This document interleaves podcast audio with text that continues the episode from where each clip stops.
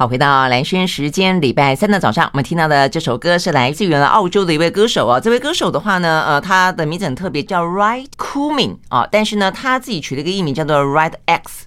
很像呢 X 战警的感觉啊，那这个人也挺酷的哦，酷酷的，所以他的歌声呢，呃，融合了一些呢有点凛冽感的，呃，这个嗯电音啊，但是又融合了一些他自己的唱腔，最主要是他的唱腔，他的高音跟假音啊，这个混合的地方呢，听起来有些地方觉得雌雄莫辨了啊，这个大家是这样形容，我是觉得我听得出来，不会到雌雄莫辨，但是呢，非常的轻柔而巧妙啊，我想这是他的歌曲给他这个声音最大的特质。好，那他在呢澳洲的的一些音乐奖里面呢，也得到了的类似啊，什么最佳新人奖啦、最佳年度歌曲奖等等啊。好，所以我们听到的这首呢，来自于澳洲歌手呢 RyX 所演唱的，叫做 Sweat。好，那呃，接下来的话，我们今天现场的一样的啊，这个健康跟医疗的单元，我们要跟大家聊一个蛮。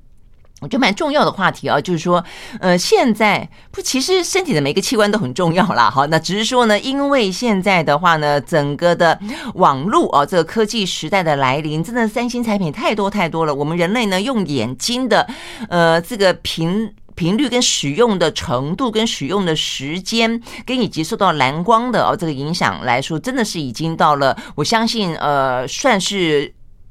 人类文明以来吧，啊，这个时候应该是不是到巅峰了？不知道，但是呢，已经啊，这个使用非常过度了啦，啊，所以眼睛的疾病越来越多。好，所以呢，呃，在我们的一些呃看到一些统计数字里面啊，黄斑部病变这个呢，可能会导致失明的这个眼睛的疾病呢，现在也越来越多啊。那另外的话呢，再加上呢高龄化的关系，所以呢，很多老人家原本就会有这个黄斑部病变的状况，嗯，但是呢，因为以前可能年龄寿命没那么长，所以呢，没有。我感觉到比例那么高，呃，它的产生的几率跟它的呃危险性这么的强，但现在显然的啊，这个问题已经越来越浮现，而且呢也越来越广泛。好，所以我们今天呢就特别邀请到就是眼科医师啊来现场跟我们聊聊呃黄斑部病变啊，就认识目前最新的一个状况。那我们特别邀请的呢是啊中国医药大学附设医院啊的眼科部的主任。我要特别讲啊，他这我们现在的眼科分的好细好细哦，就跟呢这个牙齿哦也是越分越细一样。那么待会儿也可以请医生来告诉我们啊，他是呢葡萄膜炎科的主任啊，他是呢林晨如医师。好了，林医师，你早，主持人早，呃，各位听众大家早，谢谢。嗯，真的，那为什么啊？你呃为什么分那么细？而且照这样讲，你们分几科？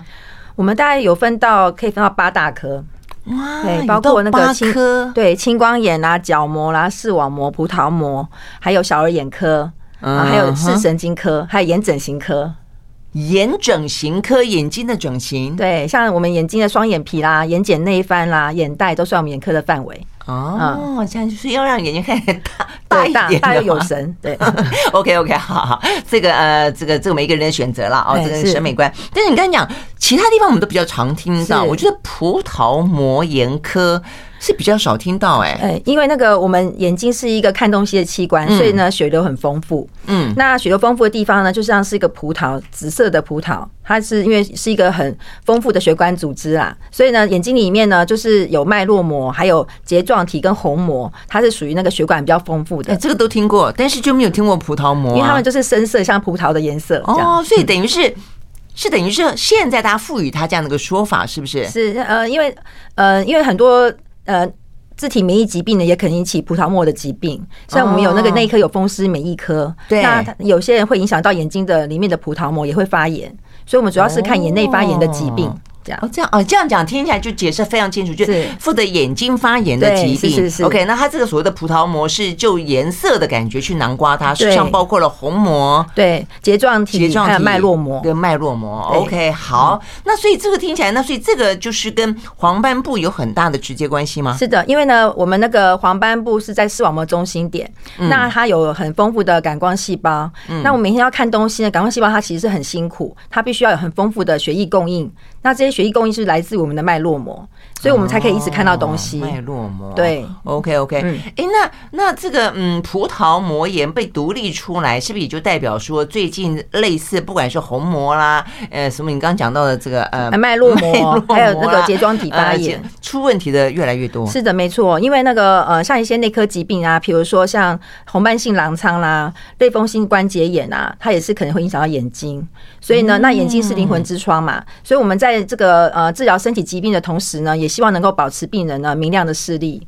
所以才会独立出这个科来，哦、这样子。是。OK。所以呃，我看过一些资料，特别提到说，像是那，所以这个就黄斑部病变是我们刚刚讲到的，哎，呃，什么虹膜啦、脉络膜啦等等，他们研发出来的疾病的名称叫做黄斑部病变，还是说这又是另外一件事情？对，另外一件事情，因为但是它是息息相关的，因为毕竟眼眼睛是一个两公分的一个圆形而已，嗯，所以呢，其实就是呃邻居有问题啊，不太可能自己没问题，所以呢，脉络膜的健康也会影响到黄斑部的健康。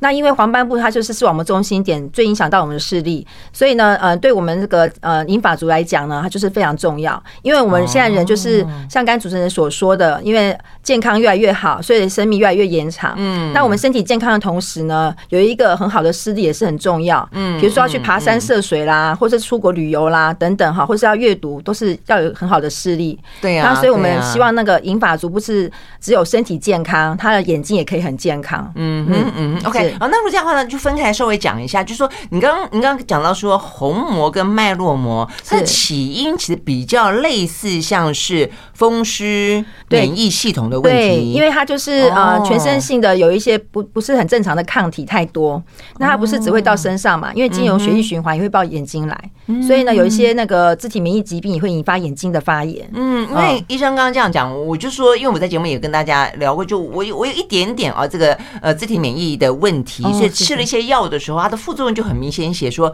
你视力会受到影响。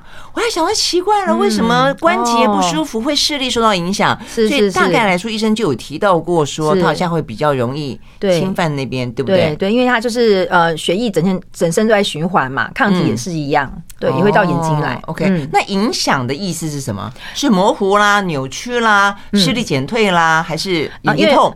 对不同位置的呃的眼睛疾病会有不同的感觉，比如说我们常呃熟知的那个白内障，它可能就是一个均匀的模糊。对。可是那个黄斑部疾病呢，因为它在正中心，所以它不是只有模糊而已，它的直线会扭曲啊。所以呢，呃，扭曲变形是我们黄斑部病变一个很常见的一个现象，就跟一般的白内障啊是橘呃呃色彩没有那么明那么鲜艳，嗯然后或者说青光眼是因为视野狭窄。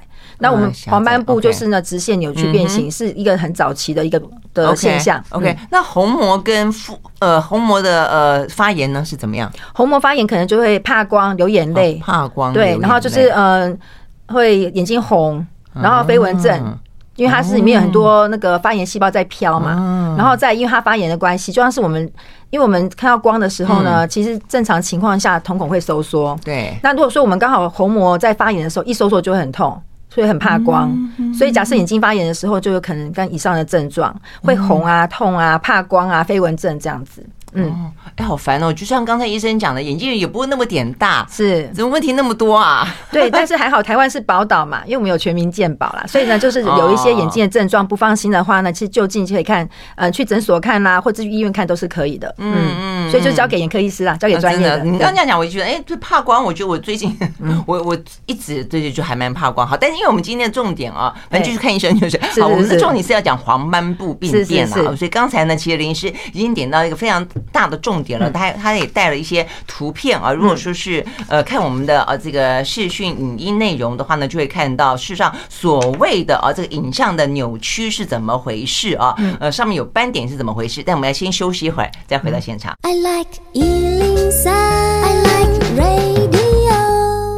好，回到蓝轩时间，继续和现场邀请到的中国医药大学的附设医院啊，这个林纯如医师啊，来聊黄斑部病变这个话题啊。那呃，黄斑部病变我们刚刚讲到最主要的，跟很多其他眼科的疾病，其实照这样你你一形容一听就知道有不一样了，就会扭曲，是，是会扭曲变形，就是说像这个图示啊，本来直线呢，或是像家里的瓷砖，就是本来直直的就变扭曲变形，它是一个黄斑部病变很常见的一个感觉。对，那所以我们有时候会用这个方格子呢。呢来做一个对，呃，让病人去看是，哎，直线是不是有扭曲？没错，看影音的朋友就会很明显的看到了，它有点像是一个明明是很均衡的方格子里面，突然这个地地方像结了蜘蛛网一样，密密麻麻的线，对不对？然后再就是说，旁边可能还看得到，但是它中心点呢就会变暗，或是呢严重的情况下会整个都黑掉，中间反而会黑掉，因为呃本来一开始只是扭曲，其实我们有时看到扭曲就表示我们视力还不错，不然你不晓得扭曲嘛。那如果说真的到严重的时候呢，是整个黑掉了，就可能整个是暗掉的，就是所以我们看到扭曲就要赶快来看医生。所以一般这个方格子的扭曲是让我们知道说要看医生了，好，千万不要这个扭曲呢放到这个黑掉。黑掉就难，比较难处理了。嗯那扭曲会扭得很厉害吗？会哦，就是会是不是？就自己一定会辨识得了就是了。哦，对，因为像直线，或是说人走过来，一开始有人会觉得以为自己卡到音。嗯，他说：“哎，怎么这人走过来，旁边都很清楚，可是他脸怎么会是扭曲的？”然后他想说：“我再认真看一下，更扭曲。”嘿，就是哦，所以不只是直线，就所有的线条，只是说直线特别明显，而且你越要看清楚的地方越扭曲，因为那整个五官也会变成扭曲。对，因为他就是靠黄斑部在看嘛，我们人是靠黄斑部在看。他一扭曲，你越要定睛看，还是扭曲，更扭曲。我觉得被医生这样讲，我觉得好好恐怖，好恐怖啊！但我刚刚看那个医生那个图片，还有一个是模糊，是不是？是的，就是说像那个暗淡啊，可能他是像初期的时候呢，会让病人就比比较没有警觉心，对，因为他只是觉得说，哎，或是说我今天比较累，或是现在的光线比较暗，所以我看东西呢，它的颜色比较没有那么鲜艳，或者说看中心点的，觉得它哎好像比较暗一点点。可是如果说我们没有及早去看医生，他可能整个就暗掉，黑。掉了，甚至说像这个，他这个呃孙子呢，可能就这边就是一块黑点了，哦，就人人的脸是黑的，很明显就有一块斑点一样，就盖在那个东西上面。然后但是暗的话，就整个整个都是暗的，是的，是的，好像突然出现了一个滤镜一样的感觉，是的，是的，对不对？对，像那个睡莲。像那个莫内画的睡莲，为什么他早期的睡莲都很鲜艳？是到后期的时候，他画的都很暗淡，就是因为他有会扭曲。对对，就是因为有白内障加上黄斑部病变。有，你知道吗？刚刚这个林医师这样讲，因为我有注意到这个相关新闻，就有人说呢，蒙内他后来的画风不是画风变，是他年纪大了，视力出现了改变，他眼睛生病了。是的，但是也因此呢，让他留下了不同时期的 一些画作，对对对对，更精彩的画作啊。好，但是当然不要为了呃留下精彩的画作而让自己的黄斑部出问题了哦。是是。好。那现在黄斑部既然有这样问题，最严重会怎么样？最严重就是会失明，因为呢，呃，眼睛是灵魂之窗嘛。那现在银发族的，因为我们的人的问题是我们有两眼，这是一个优点，也是一个缺点。那优点就是说，当我们一个眼睛呢比较不好的时候，还好另外一个眼睛。可是这也是一个缺点，当我们一个眼睛有症状的时候呢，那那银发族会觉得说，哎，我还是看得到嘛，那就没关系，就等到第二眼也不，视力不好的时候才知道看医生。这是一个问题，像代偿，对不对？对对对，是的，左眼不好就用右眼，右眼不好就用左眼。对，所以我们会希望大家呢，每一天用一两分钟，嗯，把右边遮住，左边看一下直线，然后呢，看看哎，直线没问题，然后再换过来，用另外一眼来看一下直线，因为花个三十秒看看，哎，直线都 OK 就可以出门了。哦。那如果觉得哎，直线好像不太对劲，然后就可以考虑看医生。哎，可是照赵医生这样讲的话，就变成说是那黄斑部病变的后发在老人家。很高喽，否则对，因为大概呃一个北龙的调查，六十岁以上的人十个人就有一个人有黄斑部病变。哇，那所以真的是每天可能稍微看一下会比较保险。是的，是的，而且呃日常就是要注意防晒啦，去外面戴太阳眼镜啊，戴个帽子啊，然后多吃一些深绿色的蔬菜，加上一些青菜水果，这样呃眼睛的那个营养素会比较够。这样哦，所以这是就保养来看，是的，是的，对不对？对。但是我后来发现，其实黄斑部病变除除了年龄是一个因素之外，所以刚刚也讲到说呢，高龄的长者其实每天要很注意自己看直线是不是够直啊。对。那但是也有病变，就是我我就觉得它就是属于有疾病，对不对？对，是的，是的。嗯，因为其实我们疾病会导致我们人慢慢变年纪大，其实大家都会有一些退化，这是一个正常的现象嘛。然后就像是因为我们感光细胞每天要看东西，它的那些代谢产物呢，必须有一个清道夫要把它移走，移走以后我们才能重新看到东西。可是慢慢我们年纪增长之后呢，这些清道夫的功能也会慢慢衰退，所以感光细胞的清道夫呢，它衰退之后，我们的代谢产物就没有办法处理，会产生黄斑部感光细胞的退化。那人就是有两种代偿，九个九成大概就是说，知道自己年龄慢慢变大，那就算了。但是呢，有一层的视网膜，他会觉得说，我必须要再努力一下啊，让我的视力能再更好。那因为我现在这边是缺氧，没有得到足够的营养，所以呢，它就会产生那个内皮细胞的成长因子。他以为说长一些新的新生血管出来，可以让我们的视网膜的循环比较好，让黄斑部比较健康。所以所谓血管增生，就是看起来有血丝，就这样来的。他以为说，呃，长一点血管可以。呃，去代偿这件事情，但是呢，殊不知这些新生血管呢是属于豆腐渣工程，所以呢，它的管壁呢就比较脆弱。有时候我们可能拿一个重的东西，打个喷嚏，这个新生血管就出血了。所以新生血管不是都是好的，长在视网膜就是不好。就像是那个人行道是有地板树，OK，它的树枝如果整个那个盘盘根错节凸出来，把那个。呃，人行道就会产生很多皲裂嘛。嗯，那我们的视网膜也是一样，所以这些不正常的视网膜的血管，本来他以为是好意来着，希望能够提供我们感光细胞营养，可是因为它是一个不正常的血管，所以会造成里面的出血。那所谓湿性呢，就是说它里面有血、有水、有血脂肪不正常的渗漏，所以我们的治疗是针对这个部分。OK OK，嗯，刚才林医师呃，除了很很生动的描述了啊，这个其实增生血管未必好，这有点像癌细胞，癌细胞的护肤镜。它也会增生血管，因为它要输送营养。因为你被坏细胞进来啊，这个攻击了，它希望有好的细胞、好的血管可以继续输送营养。所以你就很明显看到，你听医生讲，他们就知道癌细胞附近其实会有很多增生血管。对对，但是增生血管不见得都好。但是林医生刚刚讲到，突然之间有血也有水，嗯，所以呢跑来一个湿性。我在看资料时候想说，我是不是漏看一个字？应该是风湿性吧？不是哦，它真的叫做湿性，就很湿的湿，湿性的黄斑部病变。对，什么是湿性黄斑部病变？我们休息，马上回来。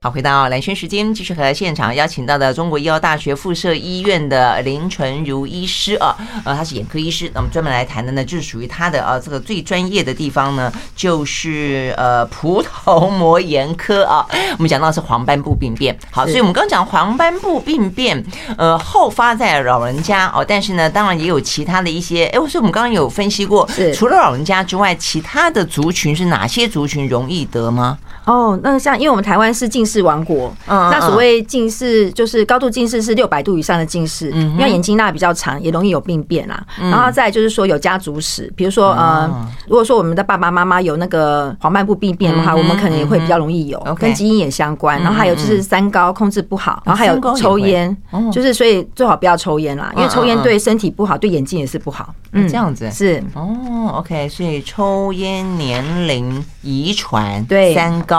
对，还有高度近视，高度近视都有哇。OK，呃，所以呢，如果是属于这些族群的朋友啊，稍微注意一下，每天呢，呃，起床之后三步是想到的时候了啊，就看看直线还是不是直的啊。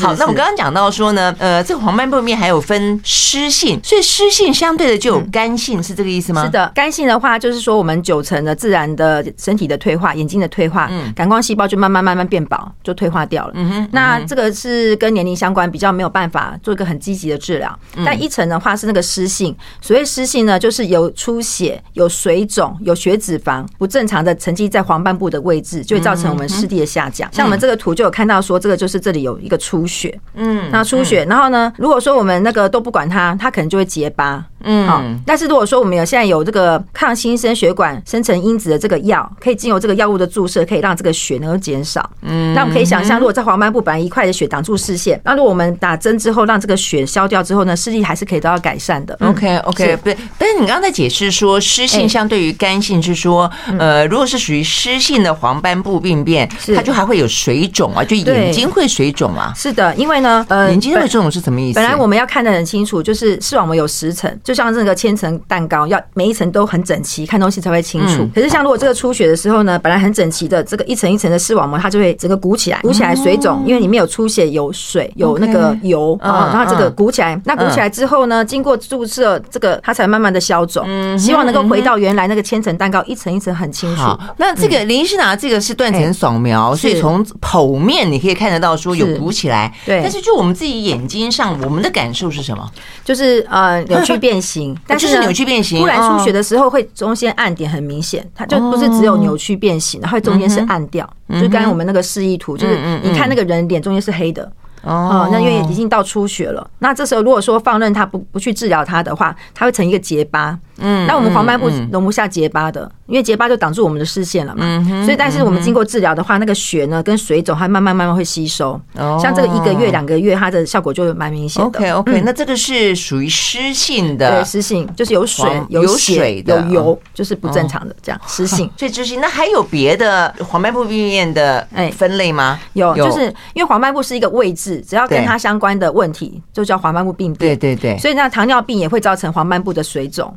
嗯，所以糖尿病也是另外一个大宗。对对，然后还有一些三高可能会造成眼睛的血管阻塞、眼睛的中风，也会可能造成黄斑部的水肿，都是需要做进一步的治疗。不过还好，现在目前就是健保有条件给付啦。以前的医药费可能要花比较多。那因为现在健保如果送审通过的话呢，这个这笔比较大的这个医疗费用呢，是健保可以帮我们支出的。OK OK。嗯，哎，那糖尿病造成眼睛的疾病，这这部分是比较常听到，就比起我们刚刚讲到什么类风湿关节炎啦，哦，这个的影响是更常听到。那它最主要就是你刚刚讲到的比较常攻击的就是黄斑部，是因为糖尿病其实是一个全身性的疾病啦，在眼睛的话也是一样，所以呢，眼睛呢不是只有呃。视网膜而已，从前到后都有可能问题，比如说角膜也会有问题，也容易白内障，也容易青光眼。那当然就是还有这个视网膜病变跟黄斑部水肿。那我们可以看到说，假设呢，今天这个病人他有糖尿病的时候呢，从前到后啊都可能会有问题，好，就是白内障、角膜病变啊等等等。那对于那个视力影响最大的，它最主要是因为影响血管或者血管里面的糖，是这个意思吗？就是等于是我们身上的组织都泡在糖水里面。哦，所以呢，为什么说控制比较不好的人呢，越早发生病变，包括什么末梢神经病变啊，那其实都是因为全身上下泡在糖水里面的关系，所以容易白内障。那我们视网膜呢，因为它也是很多微血微小血管形成的嘛，嗯，那。呃，当我们这些视网膜血管呢泡在糖水里面的时候，它的管壁啊一样会有问题。本来我们的视网膜的血管的管壁是很致密的，所以血都应该在里面流。那但但是呢，当他生病的时候呢，管壁会产生很多洞洞，所以本来在里面流的血或是那个蛋白质或者脂肪一样会跑外面来。嗯，跑外面来之后呢，一样又造成了黄斑部水肿。哦，那我们打针也是针对这些水肿，能够让它退掉，嗯，让它视力能够再进步。那为什么我们觉得糖尿病比较耳熟能详？因为糖尿病其实是从幼年型糖尿病到我们成年型糖尿病，其实它的年龄层是很广的，嗯，而且更更麻烦是说会影响在中壮年啦，比如说三四十岁啊，正要是发展事业啊，哈，成立家庭等等，那就是因为这个这个糖尿病造成的黄斑部水肿，影响他的视力，那他工作上就是受到很大的影响。那所以呢，政府现在也是有一个。糖尿病的筛检啦，就是说不是说只有控制我们的糖化血色素，嗯，他也会关心我们眼睛的视网膜的状况，所以也会希望那个糖尿病友呢，可以定期做眼睛的检查，嗯，早期发现，早期治疗啦。嗯嗯嗯。哎，那如果像林医师说的，不管是所谓所谓的湿性的这个黄斑部病变，或者是糖尿病型的黄斑部病变，都是造成黄斑部水肿，是。那所以意思它呈现出来的也都是扭曲，就是了。对对对，扭曲变形，然后或是中性现象都一样，是背后的成因不一样。对对对，是的，是的，这样子好。那但是成因不一样，它涉及到的治疗方法会不会不一样？黄斑部病变呢，比较局限，银发族这一类呢是跟年龄相关的。对。那糖尿病的话呢，它是一个全身性的疾病啦，所以所以控制三高也是很重要，因为血糖高的人常常也会合并一些高血压啦、高血脂等等。嗯。那除了这个重视身体健康之外呢，眼睛也要去做详细的检查，就是刚才所说的这个光学瞳调断层扫描，它也是可以针对这个水肿来帮它做处理。然后再来就是除了打针之外啊，还有一些。呃，镭射的治疗，好，还有那个手术的治疗等等，因为糖尿病牵涉的范围就更广了。哦，所以听起来就是说有一样的治疗方法的地方啦，对，是的，比较是治标的部分。但如果说属于治本的部分的话呢，糖尿病当中糖尿病本身的原因，你要在这个源头进行改善，对，可能会来的更更全身性的，是的，要同步并进。因为它这是属于那个血管退化，所以它阻塞之后呢，呃，局部的血流灌注下降，一样就是会产生这些新生血管的生长因子，嗯，那就是一样都是豆腐渣工程，所以一样都是会出血或水肿。这个药物的作用是针对这个因为缺氧造成的这些新生血管生成因子去控制它，让它不要继续的长那些不正常的血管，然后继续的水肿。这样 OK 好，所以我们休息，我就进一步来聊有哪些治疗的方法哦？就除了我们刚刚讲到，如果是属于三高的原因啦，呃，糖尿病的原因啦，那你当然要这部分你要有所控制啦啊。但是除了这个之外的话呢，可能是因为年纪的关系。系或者其他的原因的话呢，哪些目前啊这个比较普遍的或是更新的？因为现在呢，其实医疗科技进步的非常的快啊，所以呢，相关的一些呢治疗方式呢也是日新月异的啦啊，所以我们休息了再回来继续聊。I like 好，回到两圈时间，继续和现场邀请到的中国医药大学附设医院的林晨如医师啊，眼科医师呢来谈有关于黄斑部病变啊，这个目前的话看起来真的是，呃，就门诊来看的话是越来越多了啊。OK，好，那所以我们刚刚讲到治疗的方式，呃，大概来说有哪几种？嗯，针对那个银发族相关的这个湿性，就是会出血的黄斑部病变呢，目前最好的治疗方式就是眼内注射这个抗新生血管生长因子的药剂。那呃，目前呢，健保。已经可以有条件给付，好，就是说他这个诊断的确是这个，这个注射是打在眼睛眼睛上面哦。对呀，像这个图所示，但其实这个针呢，觉得说好像打眼睛有一点小恐怖，但实际上 那个针非常的细，比我们平常去抽血的那个针还细，其他针是非常细的。而且呢，我们在打针之前都会帮病人呢点那个麻醉药水，也不用打麻醉针哦，只要点麻醉药水就可以打针了。大哥，那那那个时候的病人的感觉是什么？刺刺，没有，还是完全没感觉？阿尼鸟。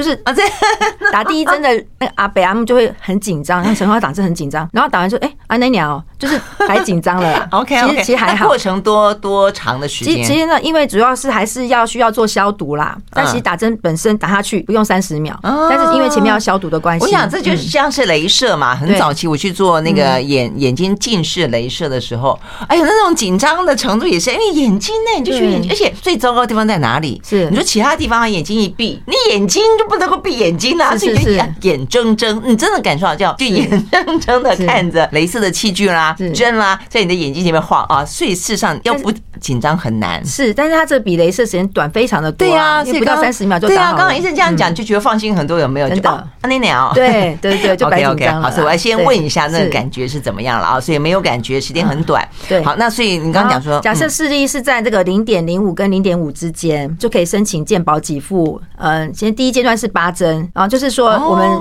大概目前是四个礼拜打一针，一开始，然后连续打三个月之后呢，可以看病人的呃眼睛的状况，如果改善很多，我们可以把时间拉长，可能可以到八周啊，或十二周或十六周再打一次。第一阶段就会给付给付八针。那有些人的情况，当然我们不可能说打了八针就变年轻人嘛，那所以黄斑部可能还是会有继续的退化。那第二阶段还可以再申请三针。第三阶段还有三针，也就是八针、三针、三针，总共十四针。对，就是针对这银发族的这个湿性黄斑部病变，可以给付最多可以到十四针。这样子，对，所以经济上的负担就会减少非常多了。所以也是近些年才开始有健保争取到了给付嘛？是的，是的，从一百年开始，然后再来就是说一百年那也没有很久呀。对，然后再就是因为他发现说，嗯，针对这些新生血管生成因子的治疗，其实在很多疾病都是可以有用的，包括刚才我们讲的这个银发族的黄斑部病变啦。还有糖尿病黄斑部水肿，还有眼睛里面呢网膜静脉阻塞的眼睛中风的黄斑部水肿也可以用哦。然后如果是高度适用的适应症很多，然后还有高度近视造成的这个不正常新生血管也是可以用，也是可以申请健保哦。所以就不管你背后成因是什么，其实它可以涵盖的是很多的，就是网膜缺氧。网膜缺氧，网膜缺氧。所以你刚刚有讲说，那个针剂打进去，目的就是让你的里面的什么，就不正常的新生血管不要再长了。你就说那些什么豆腐渣工程就是了。是的，因为它会影响我们这个呃视网膜十层的这个整齐度啦。因为长不正常血管，就像是地板树，会把那个整个视网膜会撑开，反而会出血。这样。可是这又回到你刚刚一开始讲了，你说为什么我们的呃眼睛的血管，它会想要用增生的方式去以为他在做一件好事情，是因为你眼睛本身就已经有听过一首歌，就是那范晓萱的氧气，氧气，氧气，就是 当我们网膜很缺氧的时候，他想说啊，那我要。多一点氧气，所以他就想说，那我要分泌一些这个新生血管生成因子来制造新的血管来给我氧气。对，就没想到呢，就弄巧成拙。对，但我刚刚就说好，那就所以我们打那个针剂的目的就不让你呢弄巧成拙嘛，哈，就是不要那么鸡婆啦，哈。对对对，但问题缺氧是缺氧啊。对，所以呢，这个药还有一个好处，嗯，它也可以让我们视网膜病变可以回春，因为比如说这就是另外一个关键了嘛，是的，因为你你除了抑制它不要去增生血管，搞这些什么豆腐渣工程，一点都用处都没有。是是，那本身的问题。对，因为它这个药除了这个抗新生血管生成因子之外呢，还有抗发炎的成分。哦、就是我们刚才葡萄梦魇讲的，其实我们人会慢慢年纪增长，都是因为呢慢性发炎。对，对全身其实都是。是，所以呢，这个这一类药物它里面还有另外一个成分是可以抗发炎的。哦。嘿，所以它也可以让我们的这个感光细胞呢，不要常常处在这个慢性发炎的情况下，可以让我们视网膜比较健康。所以你刚刚讲说，总共十四剂，第一阶段打八剂，那八剂是分几次打？就分八次打。对，是的，那就是一开始可能是四个礼拜打一次，连续打三个月，然后比较控制住了，我们可以把时间拉长，可以呃八周、十二周甚至十六周来再打针，甚至有些病人可以拉到更长，就是因因人而异啦。嗯嗯嗯。那如果是针对这个糖尿病黄斑部水肿的话呢，目前是五加三，第一阶段是五针，第二阶段是三针，所以 total 也是八针。所以每一个不同的疾病啊，健保给付的增速是不一样的。嗯，哦，这样子啊，是哦，那频率也不一样，对对？嗯，基本上都会是前面三个月要先积极治疗，嗯，后面就是看病人眼睛里面的状况。还有病人他的这个身体的控制的好转，OK OK，因为很多病人他本来糖尿病的关系有点自暴自弃，因为他视力也不好，身体循环控制也不好。可是呢，他接受这个治疗之后呢，哎，他视力进步了，心情就会比较愉快，嗯哼，而且呢，对工作上面啊，他也会更有信心，嗯，所以呢，他的血糖相对来讲不是只有针对眼睛改善，其实他也会让他的生活，比如去运动啦，哈，去做一些消遣，他都会比较有动力。嗯，他会有一些连锁效应，是是是，所以身体会更健康。产生效果的比例高不高？哦，很高哦，像呃。它针对这个糖尿病黄斑部的水肿啊，其实呢，如果你一开始积极治疗，大概你到了第三年、第四年，都是只要一年打一针就可以了。啊，几乎是所有的糖尿病的黄斑部病变用这种针剂的效果。是很好的，因为他可能一开始视力可能零点五，因为我们刚才说零点五以下才能申请健保嘛。对。哎，结果他打了五针之后呢，视力可以零点八、一点零的也很多哦。视力都这么好，比我还好。对，真的，因为他他可能就是相对来讲，他是个青壮年，他三三四十岁，嗯，他也没有什么很严重的白内障，他主要就是因为糖尿病黄斑部水肿造成他视力下降。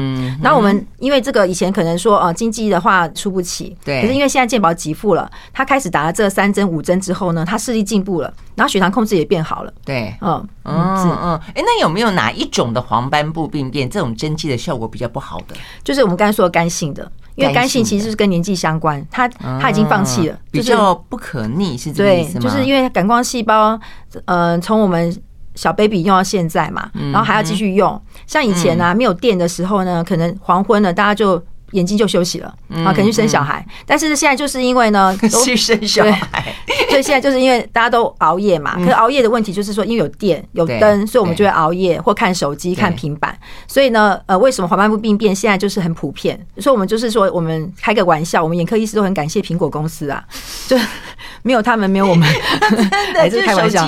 对，真的啊，电什么越用越是是是，而且还有那个亮度，所以大家希望大家用三 C 产品的亮度不要用太亮，真的啊，还有呃。前面的灯啊，够用就好，就是不要太亮。对呀，所以其实做做这个呃媒体工作，就是这个灯都要打得好亮。对，实际上就是一个光害啦，是一个光害。是是是，OK，好。所以干式的可能效果比较差一点，干式就比较差，因为它就是一个自然的年纪的衰败。我们湿性才有药物可以介入的空间。好，我们休息了再回来。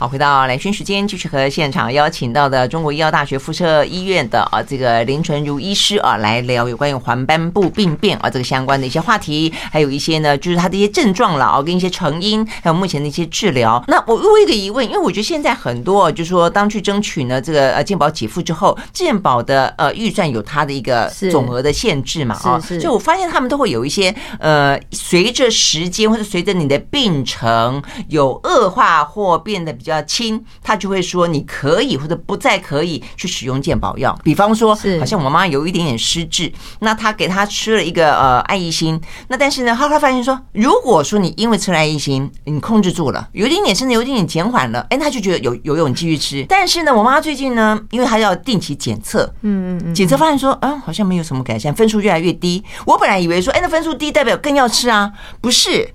它就代表说，这个药用在你的身上已经没有效了，嗯，或者说它的效用递减了，所以呢，他可能就要要求换药，是，所以就不能用了，是是。所以我就发现说，其实，嗯，健保机制有很多很细微的部分啊，就是说，它必须，它当然，你你如果用识大体的角度去看它，就是说它必须要做这样的一个调控。那、嗯、人这么多，病这么多，钱相对来说这么少。对，好，但是我要回过头来就要问啊，就是说像刚刚讲到说，呃，有些有用，有些没用。那有些的话呢，就给你啊不同的呃几剂几剂不一样。那好，就是你刚刚讲，目前的健保给付是十四剂，对啊，八剂三剂三剂。那打完了以后啊，可能他就觉得嗯会。那他这个又不是说从此之后就健康快乐啊，他一样可能会复发，那还可以再打吗？当然是可以，可是就是呃，像主持人所说，健保的资源有限啦，所以可能就是要需要自费来打针。那如果还有回到先前。的条件了呢，就是说呃什么零点五以下，因为它一定有一个条件嘛，是的，是的，这个条件到了，所以你就可以使用这个健保给付的。那如果他过了一段时间，条件又回到恶化到可以了呢？是，那就是因为那个健保目前的条件是这样，很可能以后也会再改，因为其实实际上以前也是只有七针而已，后来也是因为这个嗯健保它对于这个老年。的照顾，所以又多了针剂，因为每一个国家的给付不同啊。像如果是韩国，他们是可以一直打，但但是他们每个病人打一针都是要自己。呃，部分负担三成，三成，它不是全额补贴，对，它是三成，可是你可以一直打。那我们台湾因为呢，就是每一个国家的健保设计不同啦，而且每个国家的国家的病也不也不一样，是是是，对对，了解。但十四针已经是一个很大的一个突破，因为之前只有七针而已。哦，这样子好。那如果希望有有有所改善，如果真的没有改善，改善就是自费一涂。对，然后还有一些镭射的一些辅助的用呃治疗。我们眼科医师就是很多武器啦，打针的话，有些人呃。呃，适当的情况下也可以用镭射来辅助，好，或是其他的药物的治疗。镭射，镭射是需镭射治疗黄斑部那个？是，比如说，呃，他的这个新生血管不是在正中间的黄斑部，是稍微旁边一点点。那有时候我们也可以是用镭射方式把那个不正常血管呢，把它控制住。所以镭射也是一个办法，然后健啊，镭射本身呢也是有健保给付，然后还有自费的不同的镭射，嗯，这样子，OK，还是有一些辅助的工具了啊。不过刚刚回到一个，我们刚刚讲到说呢，呃，这个就健保来说，它都是要经过一些检查，检查你要符合了这个政府所谓的给付的标准之后，他才会可以使用这个嘛啊。嗯，包括我们刚才讲到，像我妈妈那个，她也是要去做智力测验啊，对，啊，认知不是啊，要认知功能测验。好，那所以呢，对于这些黄斑部病变的呃朋友们，他们要去医院做什么样的检查，然后才可以确认它是不是符合？嗯，我们在眼科的话，第一个当然要量视力啦，因为毕竟呢，我们也是要想要知道自己的是远视、近视啊、散光啦，然后还有因为送审是要在零点零五跟零点五之间嘛，所以视力检查、眼压测测试。那再进一步的话呢，我们可能需要做一个眼睛的血管摄影，好去确定说我们那个里面的那个黄斑部不正常血管的范围。然后再来还会做一些这个视网膜的眼底扫描啊，刚才说的是荧光摄影，就是打显影剂进去之后呢，眼睛做一个。呃，摄影看我们的网膜血管的生病的状况，还有它的范围。那、嗯、我知道我打过哎，绿绿的，对不对？哎，对对对，就变小绿了。对对对，但是不是不是像兔子红红的，是绿绿的。那不过这个药物呢，就是呃，二十四小时随着那个尿液哈，它会排干净啦。可是它可以帮我们去分辨呢，哪些网膜血管是正常的。嗯。那因为不正常的这个视网膜那些不正常新生血管，它是会渗漏的，所以你看这个显影剂就会漏到整个都亮，整个是白雾的。正常的血管呢，网膜是。动是管壁没有洞洞，所以呢，显影剂是不会跑出来的。正常是要像这样。那生病的网膜呢，它的网膜血管有洞洞，所以显影剂就会跑出来。像这就是不正常的，所以就变整片都是绿光，是这个意思。对，是的。然后呢，就知道说啊，那我知道我现在如果真的要做镭射，那我就是要打这些有漏的很厉害的地方啊，就是不要乱打，这才会量身定做。哎，这个地方漏我打这边，而不是全部都乱打这样。OK。那打针的话呢，就是针对这些不正常的渗漏，它会做改善啦。嗯。那所以我们。嗯，诊断确认之后呢，我们会做一个眼底扫描，看看黄斑部水肿的状状况。比如说现在这个，我现在在这个治疗前很肿，那我打针之后呢，我一样可以做这个眼底扫描，去确定说，哦，本来很肿变成消肿了。哦，哎，肿，你你这样那个打之前跟打之后的，对，差很多，差很多，哎，是肿可以肿到这么高啊！而且呢，这个眼底扫描的好处是说，它虽然是扫描，但是它是没有辐射线的，嗯，而且在做的时候也不用散瞳，所以呢，我们就很可以去第一个呢是诊断有没有水肿，第二个就是说治疗之后呢，我到底好到什么程度，可以让病人可以看得很清楚，本来很肿，打完之后消很多，这样，OK OK。所以现在听起来就是呃，眼科的工具真的是越来越多了哈，对不对？没错，嗯，就是给。西跟那种，因为像军备竞赛，有没有？我觉得那种军军军容盛大。但是，好，那我要问，像这些检查自自费吗？哦，这些都是健保给付的，也都是健保给付。是的，好好好，台湾是宝岛嘛。OK，真的是这样听起来，真的要很珍惜这些健保资资源呢啊，对不对？但那它也反映出来，呃，这样子的一个普遍被给付的，就代表这个可能是国人呃相关相对疾病特别多的地方了，而且呢。嗯，就是就怕他们不来检查而已。来的话，其实我们有很妥善的检查，然后帮他诊断出来，然后相关后面后续的这个治疗呢，都是有健保给付的，就怕他不来而已。嗯，所以我们一定要自己早期发现。对啊，对，就是善用健保资源，因为这个健保资源也真的是得来不易啦。所以他当他呃审慎考虑过、分配过之后，如果这一个项目可以得到那么多的健保资源，对对，真的是呃希望不要有哦，但是有的话呢，就要一定要去善用它就是了。是的，好，非常谢谢林晨如医师今天到我们的现场来，谢谢，谢谢。